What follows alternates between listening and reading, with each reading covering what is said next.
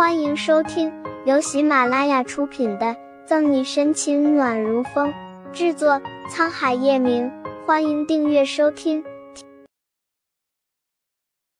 第三百八十章，煮熟的鸭子就这样飞了。我们现在下一步怎么办？他们的手里可都有枪。林俊用沈西对口型的方法询问道。和林俊比了几个手势，沈西慢慢摸向杰克后面。你捂。待杰克反应过来时，沈西已经捂上他的嘴，一扭脖子就倒在地上。危机基本解除，沈西能听到隔壁仓库传出来的愉悦声。从其他学生那里，沈西得知隔壁还有一个关押学生的仓库。沈西知道现在联系不到厄尔斯警察，不能应聘，毕竟还不知道他们的人有多少，配有什么装备。而且，首先要做的是保存自己，把那些学生救出来。现在自己要把那些学生救出来，然后赶紧趁着那些家伙嗨大了劲，赶紧逃脱。嘱咐林俊几句，沈西蹑手蹑脚的走到隔壁仓库门口，隐藏好，探视里面的情况。那些家伙妖劲已经上来了，一个一个躺在地上吞云吐雾。机会来了，沈西在黑暗之中慢慢摸进去。从一个角落里面拿起一根废铁丝，拧成了弯曲的形状。三下五除二，沈西轻轻把门锁打开。听见动静，里面的几个女学生已经都吓得花容失色了。沈西用自己的小手做出一个闭嘴的手势。这个楼层是一楼，窗户虽然被锁上了，但沈西还是很快将它们打开。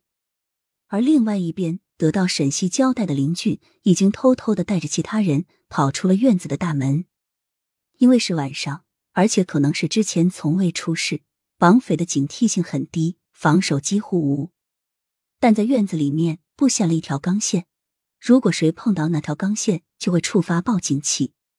林俊巧妙的绕开了那条钢线，按照沈西的吩咐，把消息发给警方后，找到一辆绑匪的车，询问过后，有另外一个人开。沈西这边带着女学生们都笨手笨脚的爬上了窗户。开车过来的林俊等人从卡车上下来，接着他们，防止他们从窗台上跌下去。不好，人跑了！快，他们在那里！突然，整个仓库灯火通明，还突突突的响起了枪声。快，他们追过来了！沈西把最后一个人推上卡车。沈西正要跳上车，所有人都追出来了。出于害怕，开车的那个学生没有注意沈西有没有上车，猛地一踩油门，车飙出去好远。姐姐，林俊大惊失色，打开车门就要下来救沈西。沈西边躲避着子弹，边朝卡车跑去，卡车也快速的倒回来。抓住机会，沈西迅速的跳上车，快走！得到命令，油门被踩到底。怎么没人追上来？做好一番恶斗准备的沈西从反光镜一看，很是诧异。姐姐放心，我把他们的车胎都扎破了。林俊得意的昂着下巴。事态紧急，沈西没想到他连最简单的一点都没考虑到。小小年纪的林俊居然想到了，讶异的刮刮他鼻子。小家伙不错，要不要考虑以后做警察？沈西这边逃出来了，回家的叶晨玉才知道他被绑的事。红眸酝酿狂风暴雨，叶晨玉脸色阴鸷的可怕，给乔宇打了一个电话后，以二百二十码的时速前往导航地图的红点位置赶去。阴沉着脸，叶晨玉握着方向盘的手骨节泛白。之前关押沈西等人的仓库里，所有人聚在一起，足有三十人之多，几十个拿枪的人。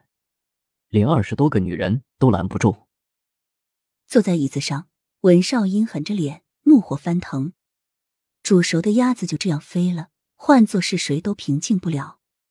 空气死寂，没人大口喘气，尤其是被派去看管的那几个人。所有人还没来得及说话，一声巨响，大门被轰的炸开。突如其来的爆炸声让打破寂静，这些人还没反应过来，最前面的人就被扫射而亡。本集结束了，不要走开，精彩马上回来。